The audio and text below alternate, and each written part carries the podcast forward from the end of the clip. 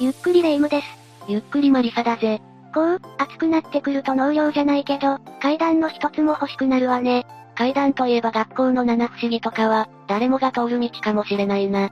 それも面白そうだけど、いざ本当に怖い話を聞くと思うと怖くなるわね。まだお風呂入ってないし、何かもう少しマイルドなものはないのかしら。涼しくなるかは置いといて、七不思議といえば、法隆寺の七不思議というものがある。法隆寺って奈良にある有名なお寺よね。そこに七不思議なんてあるの？その通りだ。ということで今回は、未だ解明されていない、法隆寺の七不思議について解説していこうと思うぜ。ゆっくりしていってね法隆寺とは、七不思議もすごく気になるんだけど、その前に法隆寺ってどんなお寺だったかしら？日本初の世界遺産の一つであり、世界最古の木造建築としても有名だな。奈良県にある小徳州総本山の寺院で、607年に創建されたとされているぜ。ちなみに創建当時は、イカルガ寺と呼ばれていた。そんなに古い建物だったのお寺自体はその後に火災で焼失したりして、再建されたりもしているんだが、有名な五重の塔は建立から1300年以上を経た今もなお、立ち続けている木造建築だ。それだけ歴史が深ければ七不思議の一つや二つありそうね。七不思議の一つや二つっておかしいけどな。法隆寺は7世紀に建立されたもので、古代寺院の姿を現在に伝える仏教施設で、聖徳太子ゆかりの寺院としても有名だな。西暦600年頃ってどんな時代か全く想像つかなかったけど、聖徳太子の時代って言われるとわかりやすいわ。建物は近藤や五重の塔を中心とした聖院伽藍と、夢殿を中心とした東院伽藍に分けられる。伽藍って？僧侶が集まって修行する正常な場所という意味がある。そこから転じて寺院を意味するようにもなっていたんだぜ。そうだったのね。境内の広さは約18万7000平方メートルもあって、聖院伽藍は現在残っている、世界最古の木造建築物群として有名だな。あ、法隆寺全体が世界最古ってわけじゃないのね。勘違いしてたわ。それらの法隆寺の建築物群は法隆寺と一緒に、1993年に、法隆寺地域の仏教建造物として、ユネスコ世界遺産の文化遺産に登録されたんだな。建物が世界遺産なのね。世界遺産はそうだけど建造物以外にも、飛鳥、奈良時代の仏像や仏教工芸品も含めて、多くの文化財も所有しているから、見どころたっぷりのお寺なんだぜ。法隆寺って行ったことないんだけど、すでにものすごく興味が湧いてきたわ。1、雲ガスを張らない。七不思議の一つ目は、雲ガスを張らないだぜ。雲の巣なんてどこにでもできるじゃない。ほっといたら家の中でも隅っことか、すぐに雲の巣だらけになっちゃうわ。ましてや屋外なんて雲の巣を張り放題でしょう？その通りだぜ。特に暖かい時期なんかは朝はなかったところに、夕方には雲の巣がなんてこともよくあるわよね。電柱の隙間とか大丈夫だろうと思って通ったら、ふわっと雲の巣に引っかかったことが何度あるか、考えただけでゾワゾワするわ。本当に苦手なんだな。雲の巣に引っかかった時の何とも言えない不快感はわかるけど、本当に雲の巣ができないなら私、法隆寺に引っ越しを検討するわ。それくらいどこにでも雲って巣を張るわよね。そうだな。どこでも構わず巣を作ってしまう雲だが、法隆寺の建物には雲の巣はできないと言い伝えられていることは確かだ。そんなことがあるわけないわよね。残念ながらこれは本当にただの噂、言い伝えだな。法隆寺の中といえど建物の隙間とか端っこを見たら、ちゃんと雲の巣は張ってるぜ。そうよね。もしそんなことがあるとしたら、法隆寺のお寺の人が定期的に、雲よけスプレーを振ってるくらいしか考えられないもの。ちなみに、この七不思議が誇張されて、鳥が糞をしないとも言われていたんだ。それこそ鳥なんてどこからでも入ってくるわよね。糞をさせないとか無理だと思うんだけど、どうしてこんな話が噂されるようになったのかしら？法隆寺の持つ神秘的なパワーとか、正常な雰囲気から生まれた話だと言われているな。なるほどね。雲すら寄せ付けない法力があると思われていたってことかしら？2、南大門の大石は水難を防ぐ。二つ目は、南大門の大石は水難を防ぐだぜ。大石？法隆寺南大門前に魚の形をした石が、地面に埋め込まれているんだぜ。それが、大石だ。体の形をしているから大石なのね。魚だから水と関係があるのは理解できるけど、水難を避けられるって何か言われはあるの？ああ。法隆寺の南の方に大和川という川が流れているんだ。かつては治水も十分じゃなかったから、大雨で大和川が氾濫することもあったんだぜ。大和盆地では大きな被害が出ることもあったんだな。今も昔も洪水は恐ろしいものよね。だが、不思議なことに大石のところまでしか、水が上がってこなかったんだぜ。この話からいつしか何代も前にある大石を踏むと、水難に合わないという伝説が広まったんだ。水難に進んで会いたい人はいないと思うけど、水辺に行くことが多いとか職場が海や川に関係してるとか、水に触れることが多い人たちは踏みに行きたいものだわ。それこそ、これから暑くなってくると、水辺のレジャーをしに行く人も増えるだろうし、奈良方面に遊びに行くなら、水遊びの前に訪れてみるのはありだと思うぜ。歴史的建造物を見に行ける上に、水難避けにもなるなんて一石二鳥じゃない。3、五重の塔の上にある釜。三つ目は、五重の塔の上にある釜だ。そんなに高い塔の上に釜が乗ってるの？高所に刃物を置いておくなんて、現場猫案件じゃない？確かにパッと見はヨッとする見た目をしてるかもな。五重の塔の一番上に総輪と称される金属の支柱に、大きな釜が4つも刺さっているからな。そんなことはないんでしょうけど、落ちてきそうでちょっとそわそわするわね。そもそも上から釜が落ちてきたら大事だけど、五重の塔の高さから落ちたら相当な威力だろうな。絵の部分ですらドンキレベルだと思うぜ。ひえ、どうしてそんなところに釜が刺さってるの？釜って言ったらどちらかというと症状で神聖なものよりも、悪いもののイメージじゃない？死神のイメージが大きいのかもしれないな。実はどこのお寺も釜が据えられてたりする？いや、そんなことはないぜ。日本中を見渡しても、ここ、法隆寺の五重の塔だけだ。それじゃあどうして、法隆寺の五重の塔の頂上には釜が刺さっているの？この大きな釜は、落雷よけのお守りだと言われているんだぜ。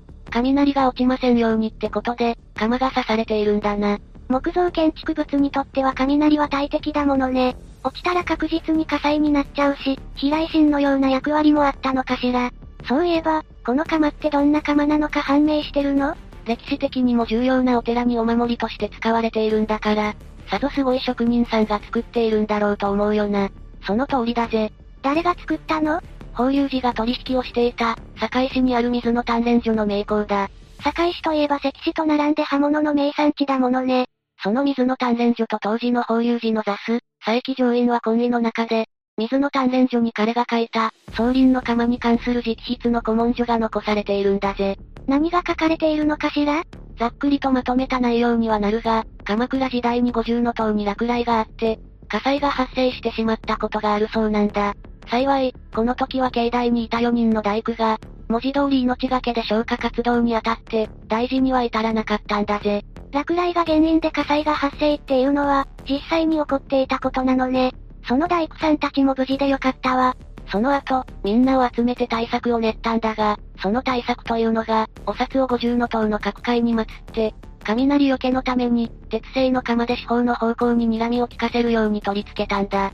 釜が雷よけのお守りっていうのは本当だったのね。それから時間が経って600年後、昭和期には色々あって、釜が一本になってしまっていたんだぜ。この状態ではお守りとしては心もとないよな。その通りだわ。元の考え方からすると、一方面しかガードできてないってことだもの。そこで近々行われる境内の大きな修繕で、釜を4本に戻そうと考えたんだな。だから堺の名称、水の家の水の正則に釜の製作をお願いすることに相なったわけだ。今ある4本の釜は、昭和の時代に作り直されたものなのね。ちなみにこの修繕の時には、釜は8本作られたそうだ。しかも特別に古い鍛錬の方法で、何度も鍛錬を重ねてようやく完成した貴重な釜なんだぜ。名称の特別性って、ものすごいお宝じゃない。お守りとはいえ、雨ざらしになってるのがちょっと気になるわね。あれ？そういえば8本作られたってことは、4本余ってるんじゃない？予備ってこと？全部の行方がわかってるわけじゃないけど、そのうち1本は水の鍛錬所の家宝として、大切に今でも保管されているという話だぜ。やっぱりとても大事にされているんじゃない？不思議なものというよりは、結構きちんとした目的があったのね。佐伯上院の手紙からもわかるように、落雷よけのお守りということで間違いないんだが、他にも、聖徳太子の運用封じや、釜が上向きに見えたら豊作になるなど、いろんな説も唱えられるくらい、大事な五重の塔のシンボルとも言えるものなんだよな。七不思議って言うとそういう眉唾ものくらいの説の方がしっくりくるわね。それにしても、可能なら本物をもっと近くで見てみたいものだわ。実物は五重の塔の一番上に据えられているから、肉眼だと厳しいかもしれないぜ。メガネの人はおそらくよくわからないレベルだと思うな。目を細めたらギリギリ、ちゃんと見たいのであれば、やっぱり双眼鏡とかオペラグラスとか、何らかの拡大鏡の類を持っていった方がいいと思うぜ。歴史的建造物って、何も知らないで行くのも楽しいけど、細部まで楽しみきるなら事前に調べてから行かないと、取りこぼす要素って出てきちゃうわよね。旅行先に行ってから事前に知りたかった。ってことってありがちだもの。4. 不思議な服像の存在。次は、不思議な服像の存在だぜ。服像って何？いわゆる蔵の一種だ。法隆寺の境内の中には3つ存在しているんだぜ。ただ、地中に埋まっている蔵で、誰も見たことがないと言われているけどな。誰も見たことがないのに場所がわかるの？聖院伽藍の南西や、大湯屋の表門前など、しめ縄で囲まれただけの場所があるんだぜ。それに誰も見たことがないっていうのは、蔵の中だけの話で、服像の存在自体はしっかり確認されているものなんだ。その服像って何に使われていたの？蔵ってことは何かを入れておくための場所なのよね。一説には、鎮断具と呼ばれる宝物が収められていると言われているんだぜ。鎮断具？建物が倒壊しないように祈願するためのものだな。金銀や瑠璃、鏡などが埋められているんだ。法隆寺の服像は、建てられた当初から存在していると言われているんだぜ。法隆寺が建てられてからずっと、その宝物が埋められっぱなしってこと？そういうことになるな。っていうか埋められてるのに、どうして中身がわかるの？同じく奈良にある東大寺や幸福寺にも同様の鎮断具があるんだが、どの寺院の鎮断具もすでに掘り出されているんだぜ。法隆寺の鎮断具も、そこで掘り出されたものから推測されてるってことね。ところで法隆寺のそれは掘り出しちゃいけないの？法隆寺の言い伝えでは、伽藍の建造物が壊れてしまった時に、鎮断具を打って修繕費に当てるようにという、一種の教えのようなものが残されているんだ。つまり、緊急時以外は絶対に開けてはいけない、ということになってるんだな。それじゃあこれまで法隆寺は、服像を開けることになるような大きな事件は起こらなかったってこと？法隆寺における危機といえば明治の初め頃だろう。その時期に何があったの？神仏分離令という、神仏集合の習慣を禁止し、神道と仏教、つまり神と仏、神社と寺院をはっきり分けましょう、という命令が出たんだな。その結果、廃仏希釈が起こったんだ。廃仏希釈って？仏教の排斥運動だ。神仏分離令に伴って仏像や仏具、お経の巻物に対して、各地で破壊運動が行われたんだな。法隆寺もその被害を受けたのね。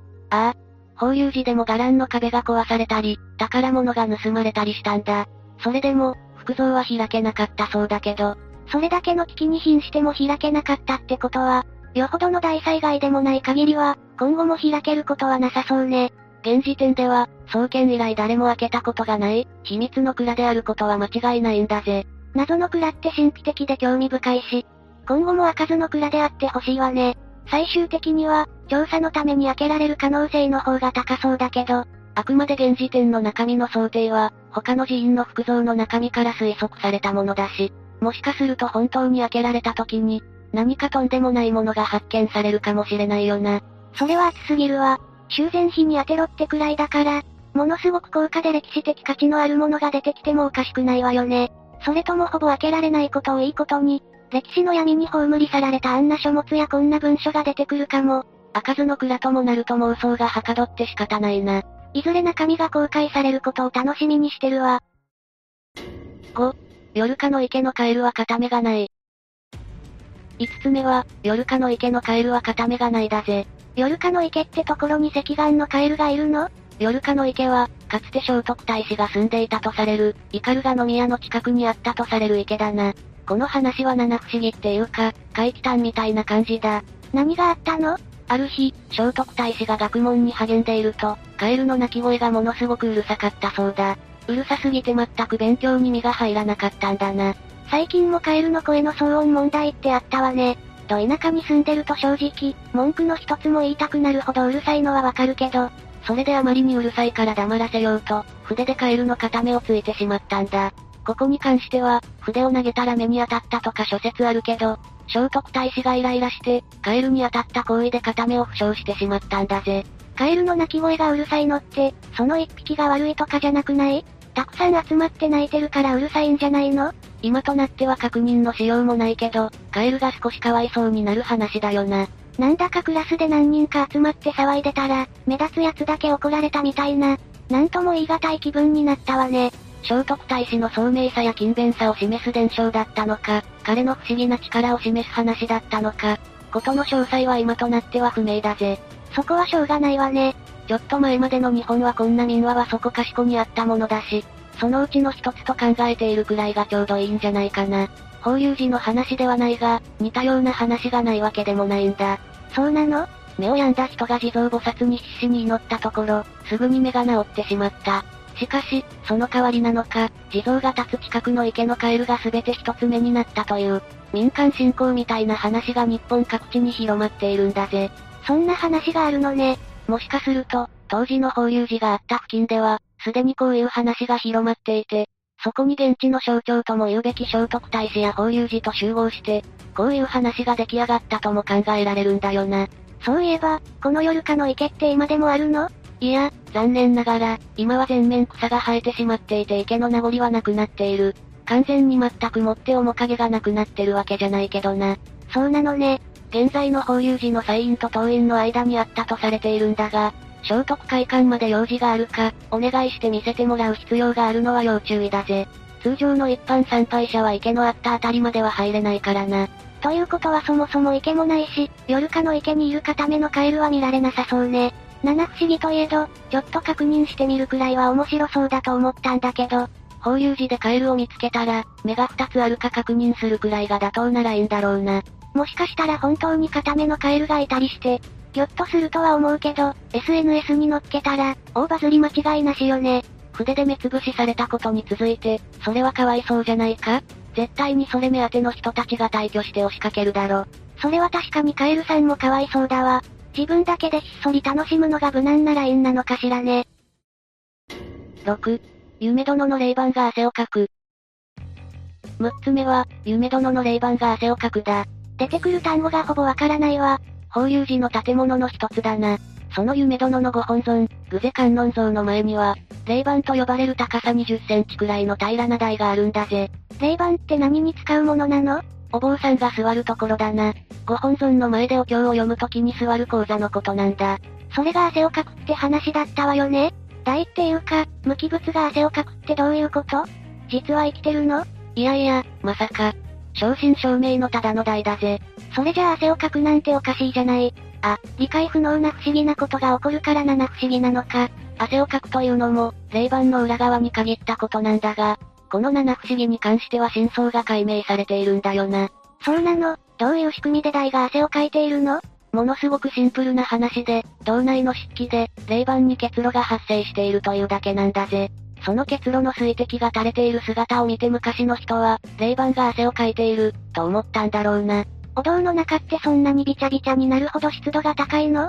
それは霊板がある位置が関係しているんだ。どういうこと？霊板の下には物砂利を埋める穴だったり、井戸の空洞があるとされているんだぜ。要は、霊板のある位置はもともと湿気が溜まりやすい場所ってことだ。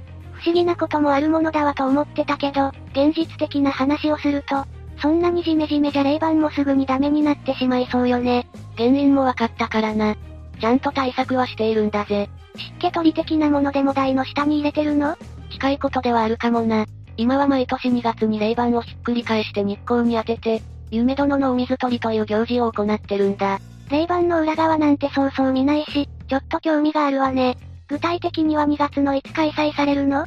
残念ながら日にちは特定されてないな。しかも行事自体の時間もそんなに長いものじゃないから、あっという間に終わってしまうし、わざわざ法隆寺のホームページに載せられているということもない。確かに、天気が悪い日に干しても、あんまり意味なさそうだし、今日は天気いいしマットレス干すか、くらいの感覚なのかしら。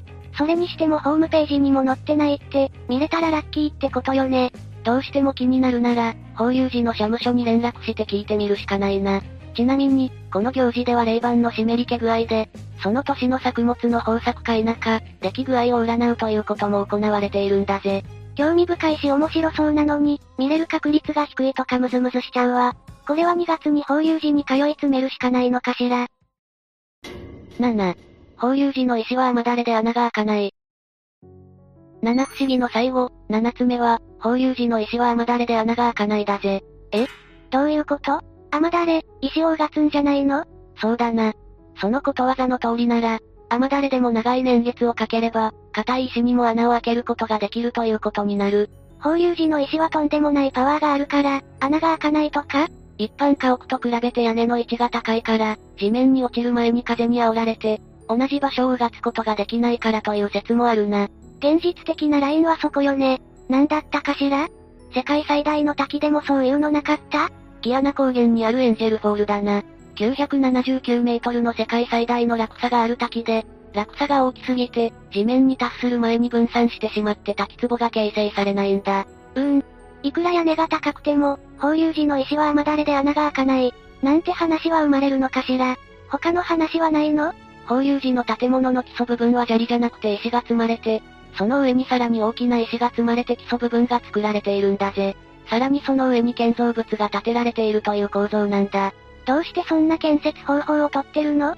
こうして石を積み上げて建物を建てることで、雨が降っても雨だれの跡が残らないんだ。つまり、綺麗な景観を保つことができるというわけだな。雨だれの跡ができないから、放流時の石は雨だれで穴が開かないという話になってるのね。それに加えて、この建造方法を取ると、建物の倒壊も防ぐことができるんだ。そうなのね。もろもろを鑑みるとこの、放流時の石は雨だれで穴が開かないという七不思議は、放流時は水はけがいい、強い地盤の上に立っていて、倒壊や破損の恐れもなく、建てられているということを表現していると言えるんだぜ。それってそんなに七不思議として残るほど重要なことなの？壊れたらまた直せばいいじゃない。さっき服像の話はしたよな。ええ地下にある秘密の財宝庫で、中に入ってる財宝は建物に何かあった時に、お金に変えて修繕費として使えって言い伝えられているものよね。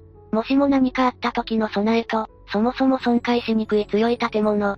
この二つから、法隆寺不滅神話を表現している話だと考えられているんだぜ。お寺っていう信仰の対象が絶対に揺るがないっていうのは、大事なことなのかしらね。さて、今回は、未だ解明されていない法隆寺の七不思議について話してきたな。学校の七不思議みたいな感覚で聞くと、ちょっと違うかもしれないけど、どれも不思議で神秘的な言い伝えだったわね。どれも長い長い間語り継がれてきたお話たちだったな。世界遺産だし、有名なお寺だから、みんなに信仰されてるのかなって思ってたけど、日本最古とも言えるくらいの歴史を持つ法隆寺が、今でも大事に思われている理由が、なんとなく分かった気がするわ。それにこういう話を知ってから行くのとそうでないのでは、また感じ方も違ってくるかもしれないしな。そうね。五重の塔の大釜とか普通に行ったら気づかないし、大石も知らなかったら普通に踏んで通過してしまいそうだわ。霊板も汗をかくと知ってみると、なんとなく可愛く見えてくるよな。それはちょっとわからないけど。というわけで、今日の動画はここまで。動画が面白かったら、高評価とチャンネル登録よろしくお願いします。最後までご視聴いただきありがとうございました。